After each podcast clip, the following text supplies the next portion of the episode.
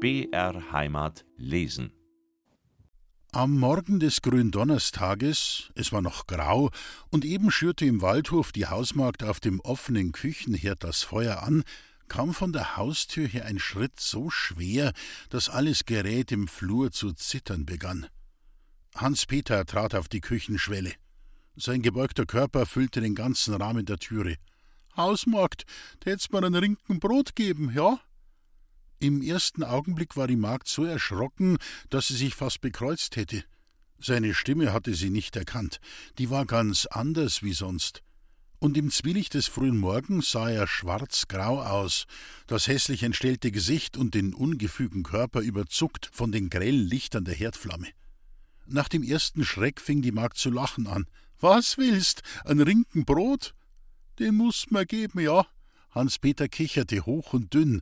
Um der Lieb willen mussten hergeben. D'Lieb is ausgekommen. Jetzt haben sie's, Leut. Geh, du Narr, machst schon wieder deine heiligen Sprücheln her. Sie schnitt vom Brotleib eine Scheibe herunter, noch dicker als das Brett, aus welchem Hans-Peter den Sessel für Herrn Felician herausgehobelt hatte. Soll das lieb vergelten? Hans-Peter schob das Brot in die Joppentasche. Und sagst dem Waldhofer, dass ich nicht heimkomm bis auf den Abend. Bleibst den ganzen Tag in der Kirch? Na, na, jetzt hab ich mei Zuversicht in die Füß. Auf Ensdorf schau ich um und auf Mitterwang und auf Hirschbichel eine. Seine Augen brannten. Wann keiner nicht ist, der helfen mag, so musst ich selber ein bissel rühren. Vierte Madel, lass dich lieb nicht verdriesen, lieb is ausgekommen. Er wandte sich, und alles zitterte wieder, als er mit seinen schwer klappernden Tritten davonging. Die Magd sah ihm lachend nach, in der einen Hand noch den Brotleib, in der anderen das Messer. Heut dürft ihm der Nachtwächter nicht begegnen. Als sie das Messer fortlegen wollte, sah sie an der Klinge ein Brotschnipfelchen hängen und nahm es mit der Zunge weg. Doch erschrocken spie sie den Bissen wieder aus. Bevor sie schluckte, hatte sie sich noch erinnert, dass sie nüchtern bleiben musste. Und weil auch der Hans-Peter einer der Ledigen war, die heute ihren heiligen Tag hatten, fuhr der Magd noch die Sorge durch den Kopf: Er wird doch's Brot nicht essen, so unchristlich wird er ja doch nicht sein. Nun war es mit dem Suppenkochen schnell getan. Nur der Waldhofer bekam sein Frühstück. Alle anderen im Hause mussten warten, bis sie von der Kirche kamen. Während der Bürgermeister vor seinem einsamen Teller saß, erschien das ganze Hausgesinde, eins nach dem andern, und jedes bot ihm scheu die Hand hin mit den Worten: Unser Heiland hat leiden müssen und hat verziehen. Tut's mir halt auch verzeihen, Bauer. Na ja, meinetwegen, sagte der Waldhofer zu jedem. Unser Heiland hat's Exempli gegeben, müssen wir's nachmachen. Tu dir halt besser, Geld? Dann fragte er: Wo bleibt denn der Hans-Peter? Aber die Magd war schon aus der Stube, und die anderen Gesindleute wussten nichts von ihm. Da lachte der Waldhofer. Dem hätte ich gern Wörtl ins Gewissen geredet, dass er sich ein wenig verstandsamer anlasst, und grad der bleibt aus. Als die Heimleut gingen, trat Roman in die Stube mit übernächtigtem Gesicht. Tu mir verzeihen, Vater.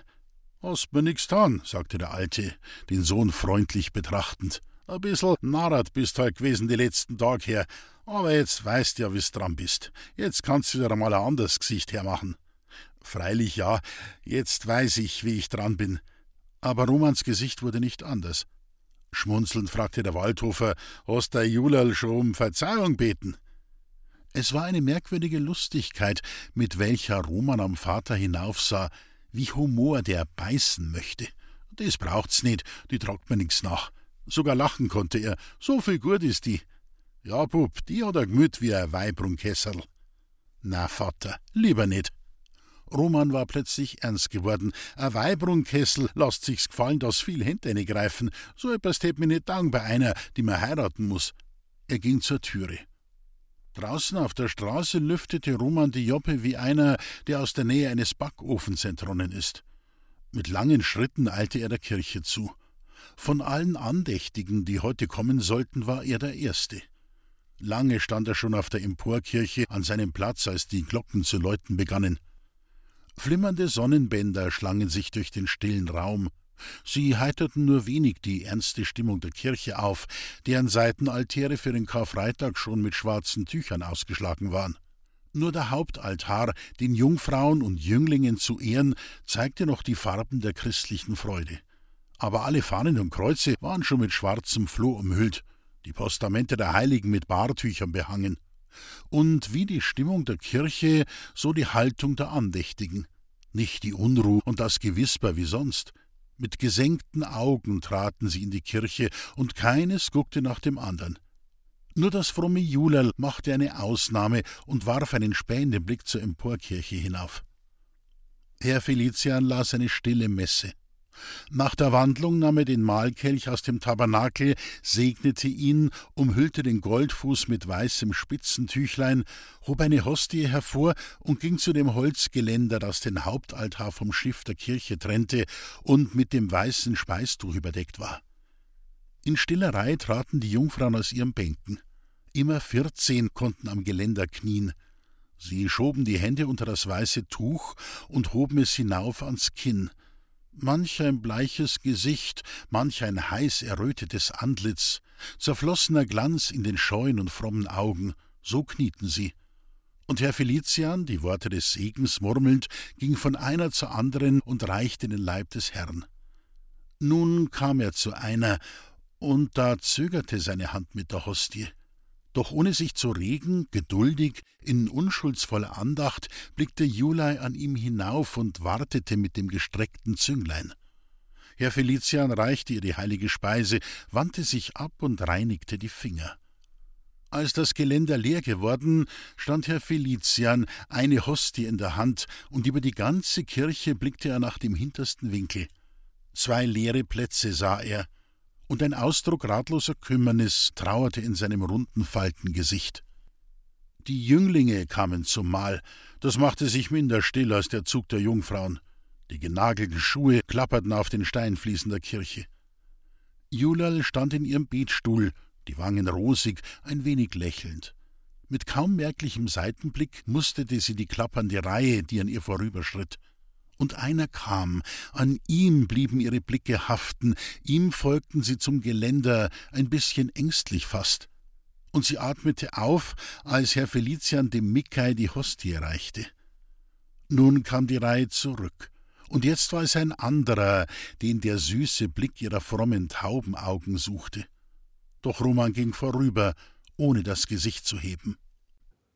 Nach der Messe, als Herr Felicia mit dem Weihwedel durch die Kirche geschritten war, trat Julia als die Erste aus dem Betstuhl und machte flinke Schritte. Vor dem Kirchtor stellte sie sich auf in der lachenden Sonne, die mit wahrer Frühlingsfreude auf diese geläuterte Unschuld herabzuleuchten schien. Als Roman zwischen anderen Burschen aus der Kirche trat, streckte Julia ihrem Verlobten die Hand hin und flüsterte: Tu's mir verzeihen, Schatzel? Er sah sie an, unser Heiland hat's Exempli gegeben, müssen wir's halt nachmachen. Seite an Seite schritten sie durch den Friedhof. Da hörte Roman hinter sich die Stimme des Mickey, der es beim Kirchtor für seine Kameraden ausrief wie ein Losungswort. Habt's es gemerkt, Buben? Der Häuselschusterin die ihriges ausblieben. Habt's es gemerkt? Es zuckte dem jungen Waldhofer durch die Fäuste, und er machte eine Bewegung, als wollte er sich umdrehen. Aber Julial zog ihn am Joppenärmel mit sich fort. Bis zum Friedhofgitter brachte sie ihn. Da befreite Roman seinen Arm und sagte mit erwürgter Stimme: Verbmurter möchte ihr Vater unser betten. Julei seufzte. Doch ohne ein Wort zu reden, begleitete sie ihn zum Grab der Waldhoferin. Die Hände ineinander geklammert, stand Roman vor dem grün gewordenen Hügel, mit einem Blick, der hinunterzuschreien schien in die stille Erde: Mutter, rat mir! Hinter den beiden ging Herr Felician vorüber, mit dem Brevier in der Hand. Nach einer Weile zupfte Julal schüchtern an Romans Joppe. Darfst den Herrn Pfarrer nicht warten lassen? Mit langsamer Hand strich sich der junge Waldhofer über den entblößten Kopf. Von da drunt, da redt halt keins nimmer auf. Müssen wir halt gehen. Sie kamen zum Pfarrhof. Auf dem Pflasterkreuz vor der Haustür knickste Julal ein wenig mit dem Fuß. Sie hatte feine Zeugstieferl mit dünnen Sohlen an, und die Steine waren rau. Im Hausflur wurde das Paar von Jungfer Katrin mit so erfreutem Schmunzeln empfangen, als wäre das Glück mit einem großen Henkelkorb in den Pfarrhof getreten. Auch Herr Felician, der in seiner Stube schon wartend am Schreibtisch saß, auf dem Talar noch ein paar verstreute Semmelbröselchen vom hastig eingenommenen Frühstück, auch Herr Felician grüßte wohlwollend. Und gleich begann er: Also, mein junges christliches Brautpaar, In kurzer Rede, die er nicht zum ersten Male hielt, setzte er den beiden auseinander, wie eine heilige, wahrhaft gute Ehe beschaffen sein müsste und welche Herzenswerte die Brautleute in die Ehe mitzubringen hätten, um für ein langes Leben ihr sicheres Glück zu begründen. Dass euch diese schönen Eigenschaften des Herzens nicht fehlen, daran ist wohl nicht zu zweifeln, gelt? Roman stand wie ein Klotz, aber Julerl schüttelte unter rosigem Schmunzel den hübschen Kopf. Ja, ja, Herr Felician nickte zufrieden. Aber ich muss auch wissen, ob es euch nicht an dem christlichen Handwerkszeug gebricht, wie es ein guter Hausvater und eine gute Hausfrau nötig haben. Und da muss ich ein paar Fragen an euch stellen. Also, mein lieber Romanus Waldhofer, jetzt sag mir einmal den Glauben an Gott.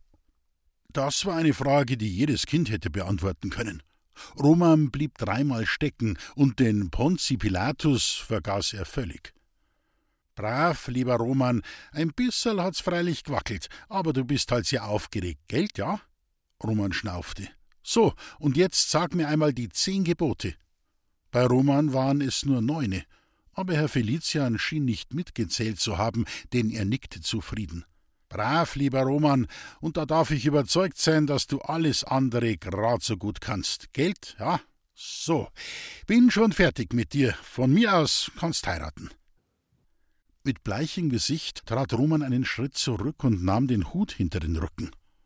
Lächelnd holte Herr Felician die Dose aus dem Talar, nahm eine Prise und feilte mit dem zusammengerollten Taschentuch die Nasenflügel. Also, meine fromme Juliana Staudammer, jetzt komm ich zu dir. Julerl stand mit gesenkten Augen, die Hände unter der seidenen Schürze, die Fußspitzen fest aneinandergedrückt, wie es die gute Sitte des Dorfes von einem jungfräulichen Bräutel beim Examen verlangt. Brav, Julerl, brav. Herr Felician lobte schon, bevor er noch eine Frage gestellt hatte. So, und jetzt sag mir einmal die sieben Todsünden. Das ging wieder Faden vom Haspel.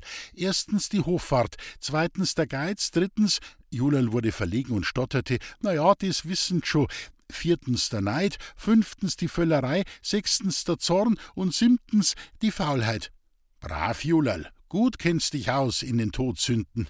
Spukt's aber nicht ein bisserl bei den sieben Werken der christlichen Barmherzigkeit? Durchaus nicht. An den Fingern wusste Julal sie herzuzählen und sagte sogar noch um eins zu viel: die Unschuldigen verteidigen. Brav, Julal, brav. Und recht hast du. Acht Werke der christlichen Barmherzigkeit sind besser als siebene. Aber jetzt sag mir einmal, wie heißen denn die fünf Gebote für christliche Brautleute? Es war ein merkwürdig unruhiger Blick, mit welchem die im Katechismus so gut beschlagene Examinantin den Hochwürdigen überhuschte. Doch mit der Antwort war sie flink bei der Hand. Sie sollen erstens sich nicht leichtsinnig verloben. Sehr richtig. Schau nur, Roman, wie gescheit die Julal ist. Und zweitens, sie sollen zweitens ordentlich unterrichtet sein und frei von Ehehindernissen. Schweigend nickte Herr Felician, während er mit ernstem Blick an der christlichen Braut hinaufsah. Und drittens, Julal begann zu stottern, suchte dabei aber doch so flink wie möglich ans Ende zu kommen. Drittens, im Brautstand unschuldig und tugendheftig leben. Viertens, mit reiner Absicht in die Ehe treten. Und fünftens, würdig beichten und kommunizieren. Mit gesenkten Augen stand sie und atmete auf. Schau nur, wie gut du das alles weißt. Ganz langsam sprach der Pfarrer, aber weißt du, Julal, die Hauptperson in einer christlichen Familie ist die Frau, die auch als Mutter einmal ihre Kinder christlich erziehen soll. Drum muss ich es bei der Braut schon ein bisschen strenger nehmen, ja. Und muss dich noch etwas fragen. Also, sage mir einmal, was verstehst du unter göttlicher Gnade? Das war eine Frage aus dem großen Katechismus. Julerl, auf theologische Spitzfindigkeiten nicht vorbereitet, blieb die Antwort schuldig, verließ sich auf ihr liebes Gesichtel und lächelte den Pfarrer hold und schmollend an, recht wie ein Täubchen, das gekränkt wird und doch nicht zürnen kann. Aber Herr Felician machte es nicht wie der Untersuchungsrichter, sondern fragte hartnäckig: Also, was versteht man unter göttlicher Gnade? No, halt, dass man beichten kann und alles ist wieder gut. So? Alles? Nein, Julerl, ein bisschen anders ist die Sache doch. Aber vielleicht weißt du, welche Genugtuung man der göttlichen Gerechtigkeit schuldig ist. Das wissen nicht einmal alle geistlichen Herren. Wie hätte Julerl das wissen sollen? Herr Felician, eine Minute geduldig wartend, schlug mit den Fingern auf dem Schreibtisch einen Wirbel. Weißt du vielleicht, warum wir im Vater unser beten, erlöse uns vom Übel? Schweigend senkte Jula das hübsche Köpfel, und der Hochwürdige trommelte. Da wirst du jetzt auch nicht wissen, warum wir in christlicher Hoffnung ein Amen dazu setzen. Jetzt wollte Jula sich aufs Bitten verlegen. Herr Pfarr, mit den sanften Augen bettelte sie weiter. Ernst erhob sich Herr Felician und sagte: Es tut mir leid, meine gute Juliana Staudammer, so wenig vorbereitet kann ich dich nicht in den heiligen Stand der Ehe treten lassen. Bereite dich noch einige Monate recht schön vor. Du bist ja noch jung, und im Herbst kannst du wieder zum Brautexamen kommen. Diese Entscheidung übte auf jede Hälfte des christlichen Brautpaares eine andere Wirkung aus. Dem jungen Waldhofer, der zu wachsen schien, war das Blut wie heißes Aufleuchten in die Wangen geschossen, während Julal, ganz klein geworden, mit kreidebleichen Lippen stammelte: Herr Pfarr, Marend Josef, ich bitt Ihnen Gott tausendmal, tun's mir doch so viel Schand nicht an. Herr Felician hob die Arme und ließ sie wieder fallen. Tut mir leid, beim Ordinariat nörgeln's allweil an mir herum, und jetzt muss ich's einmal machen, wie sie's haben wollen. Und in der Gemein, erst neulich haben's mir Fenster eingeworfen. Vermutlich, weil ich sie meinem Seelsorgeramt ein bisserl zu gnädig genommen hab. Jetzt muss ich halt bei der strengen Pflicht bleiben. Im Herbst kannst du wiederkommen, Julal. Adieu. Tut mir leid, lieber Roman, wenn ich deine verliebte Ungeduld auf so eine harte Probe stellen muss, aber wieder hob Herr Felician die Arme. Roman nickte. Es schien, als wäre er zu verständig, um die Zwangslage nicht einzusehen, in der sich der hochwürdige Herr befand. Na ja, wann die Braut ihren Katechismus nicht weiß, da kann man nichts machen. Ruhig, ohne Vorwurf, wie es sich geziemt für einen nachsichtigen Bräutigam, sagte er zu Julerl, da hast es jetzt, müssen wir halt gehen. Für Gott, lieber Herr Pfarr. Und da hatte er auch die Türklinke schon in der Hand. Julel, zitternd, mit entfärbtem Gesicht und angstvollen Augen, stand noch immer auf der gleichen Stelle. Bittend streckte sie die Hände und brachte kein Wort heraus. Vielleicht hätte sie die Sprache noch gefunden, wäre nicht Jungfer Katrin erregt in der Tür erschienen, die Roman geöffnet hatte. Schwül atmend starrte Julel die Köchin an, warf noch einen verzweifelten Blick auf Herrn Felician und schlich aus der Stube. Kathrin drückte die Tür ins Schloss. Die Hände ineinanderschlagend kam sie auf den Pfarrer zu und begann zu jammern: Hochwürden, um Gottes Willen, was haben's denn da jetzt wieder gemacht? Herr Felician schmunzelte: Eppers Guts. In sichtlichem Vergnügen schnippte er mit den Fingern die Semmelbröselchen von seinem Talar. So, etwas Guts, legte Katrin los in einem Ton, als wäre ihr das Weinen nahe. Ender geben Sie kein Frieden, nicht Geld, bis nicht das ganze Dorf wieder aufketzt ist gegen uns am Pfarrhof. Zahnst schon wieder, ja?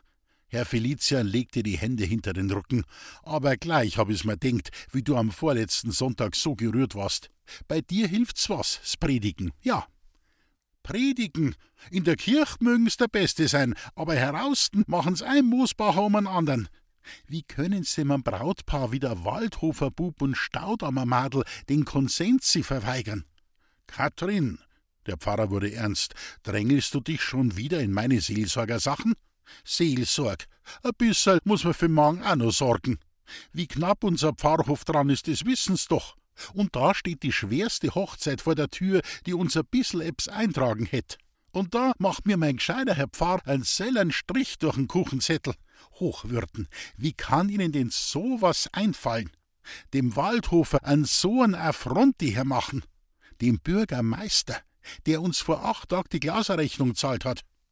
Ich hab's ihm nicht geschafft, fuhr Herr Felician auf, die hätte ich schon selber noch zahlen können. Ja, und ein halbes Jahr lang nimmer schnupfen und rauchen, Geld?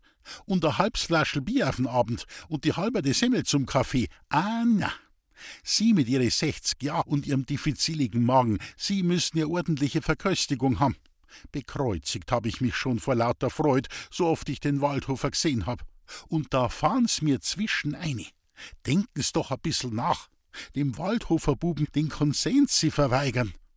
Dem hab ich ihn nicht verweigert, schrie Herr Felician. Der kann von mir aus heiraten, wann er mag. Morgen, heut noch. Aber der andern hab ich ihn verweigert. Der, ja. So, und der Waldhofer Bub kann Hochzeit allein halten. Gut kennen Sie ihn aus. Kathrin lachte gereizt. Dann stellte sie den Finger auf den Schreibtisch. Hochwürden, in acht Tagen muss Julal ihr Examen bestanden haben. Oder Sie können auf Pfingsten Ihren hochwürdigen Schnabel am Bindfaden hängen, statt dass ich Ihnen Bratwürst auftragen kann, ein Jungs Gansel und ein Kugelhupf. Katharina! Herr Felician wurde hochdeutsch. Jetzt ist es genug. Fertig. Jetzt geh mir aus der Stube. Hörst du? Weil Katrin das Schlachtfeld nicht verlassen wollte, griff der hochwürdige Herr nach seinem Käppel und wanderte in den Garten hinaus, um Luft zu schöpfen. Vom Kiesweg zwischen den jungen Zwetschgenbäumen konnte er weit hinuntersehen über die Dorfstraße. Und als er dort unten das christliche Brautpaar gewahrte, dem er einige Monate Bedenkzeit gegeben, war ihm nu aller Zorn bei ihm verraucht, und die Hände hinter den Rücken legend, lachte er zufrieden vor sich hin. Dort unten auf der Straße gingen Roman und Julal wortlos nebeneinander her, die Gesichter nach links und rechts gedreht, wie es der zwieköpfige Adler von Österreich macht.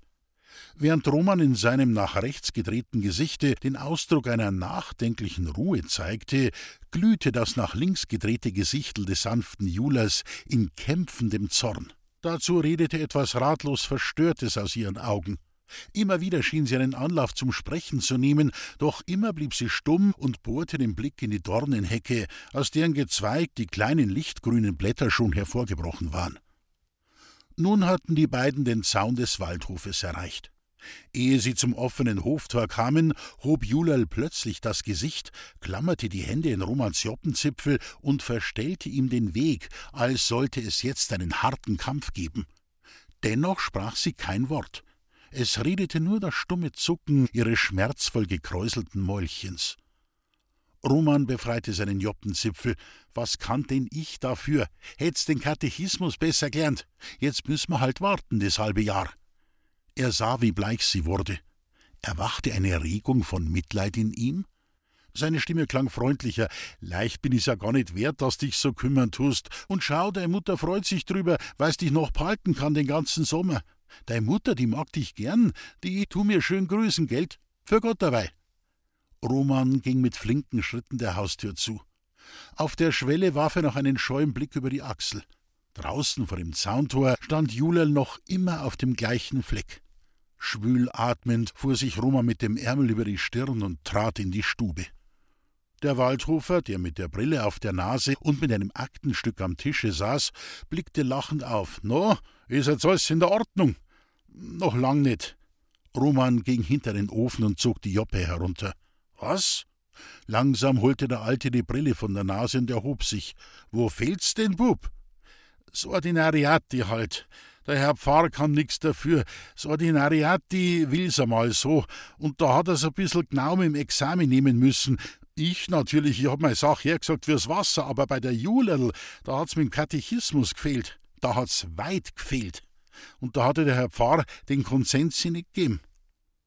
Nun kam der Beweis, wie sehr die Jungfer Katrin mit ihren dunklen Ahnungen im Recht war. Der Waldhofer feuerte die schwere Bauernfaust auf den Tisch, dass die Platte krachte und das Tintenzeug erschrocken einen Hupfer tat. Ja, Sakra, Teufel nochmal, was bildet sich denn der im Pfarrhof da drum ein? Der weiß wohl nimmer, wer der Waldhofer ist. Und so einem lass ich aus Gemeinvermögen die Glaserrechnung zahlen. Dem konnte ja selber das Fenster noch einwerfen. Dem und Julerl, Mar und Josef. Wo hast denn Julerl? Der Waldhofer lief in den Hof hinaus. Julei, Julerl! Er hätte eine Kirchturmsglockenstimme haben müssen, wenn ihn Julerl noch hätte hören sollen. Wie verfolgt von einem Gespenst rannte sie schon über die grünenden Wiesen hinauf, dass ihr Röckel flatterte und die seidene Schürze wie eine Fahne wehte. Als sie daheim in den Hausflur trat, empfing die Staudammerin ihr sanftes Täuberl mit den Worten: Bis da, Kindl, so, gleich bring ich das Essen. Heut kunst der schmecken, Geld? Ein Lachen. Hat er dich sauber ausgefragt, der Herr Pfarr? Mutter, Julias Gesicht war so weiß wie die getünchte Wand. Komm in Stuben eine, jetzt muss ich dir etwas sagen. Die Staudammerin hatte ein Mutterherz, in dem die Unruh leicht erwachte. Mara und Josef, was ist denn? Mickey, der im Heuschuppen bei der Maschine stand, um für die Kühe das Häckselfutter zu schneiden, streckte beim Klang der Stimmen, die er vernahm, in Neuge den Kopf zum Scheunentor hinaus. Er konnte von der Stube her das Schluchzen der Julei und einen tobenden Spektakel der Bäuerin hören. Lauschend schlich er an der Mauer entlang, um in die Nähe der Stubenfenster zu kommen. Da gab's im Haus für ein Geraffel. Mit zornrotem Gesicht erschien die Staudammerin auf der Schwelle, und als sie den Knecht gewahrte, griff sie nach dem Besen, der neben der Haustür lehnte. Mikai wollte das bessere Teil der Tapferkeit erwählen. Bevor er die Scheune gewinnen konnte, hatte ihn die Staudammerin schon eingeholt und begann wie eine Wahnsinnige mit dem Besen auf ihn loszuschlagen. In die Ecke zwischen Mauer und Scheunentor gedrängt, musste Michael stillhalten unter dem Regen dieser Schläge und suchte nur mit den Armen sein Gesicht zu schützen. Als die Staudammerin atemlos einen Augenblick innehielt, stieß er sie mit den Fäusten zurück und flüchtete in die Scheune. Die Bäuerin folgte ihm wohl mit geschwungenem Besen, sie kam zu spät. Mickey war auf den Heuboden hinaufgeklettert und hatte hinter sich die Leiter in die Höhe gezogen. Jetzt war er sicher.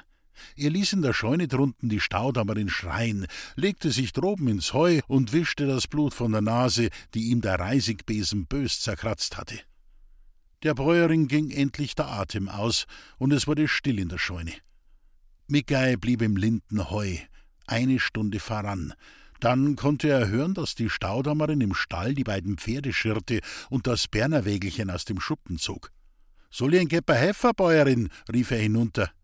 Keine Antwort kam. Michael konnte nach einer Weile durch eine Lücke des Schindeldaches sehen, wie Julei mit verweintem Gesicht auf den Wagen stieg und wie neben ihr die Staudammerin Platz nahm, feiertäglich gekleidet, Zügel und Peitsche in den Händen. Hör! Die zwei Braunen zogen an. Auf dem schlechten Feldweg zwischen den zerstreuten Bauernhöfen gingen sie in trägem Schritt. Traben mussten sie erst, als sie die schöne Landstraße erreichten, die nach Ensdorf führte. Mutter und Tochter sprachen kein Wort und drehten die Gesichter auseinander, wie es das christliche Brautpaar auf dem Heimweg vom Pfarrhof getan. Erst in der Nähe von Ensdorf, wo der Vetter wohnte, dem die Hauserin durchgegangen war, und als die Staudammerin auf der Straße einen Menschen sah, murrte sie der Julei zu: Jetzt nimm die Zamm, da kommt einer. Hauch a bissl ins Tüchel hin und druck's auf Augen. Um des einen Willen, der auf der Straße langsam einhertappte, hätte Julal die verweinten Augen nicht zu verstecken brauchen. Der schritt mit hängendem Kopf am Wagen der Staudammerin vorüber, ohne aufzublicken. Hans Peter war's.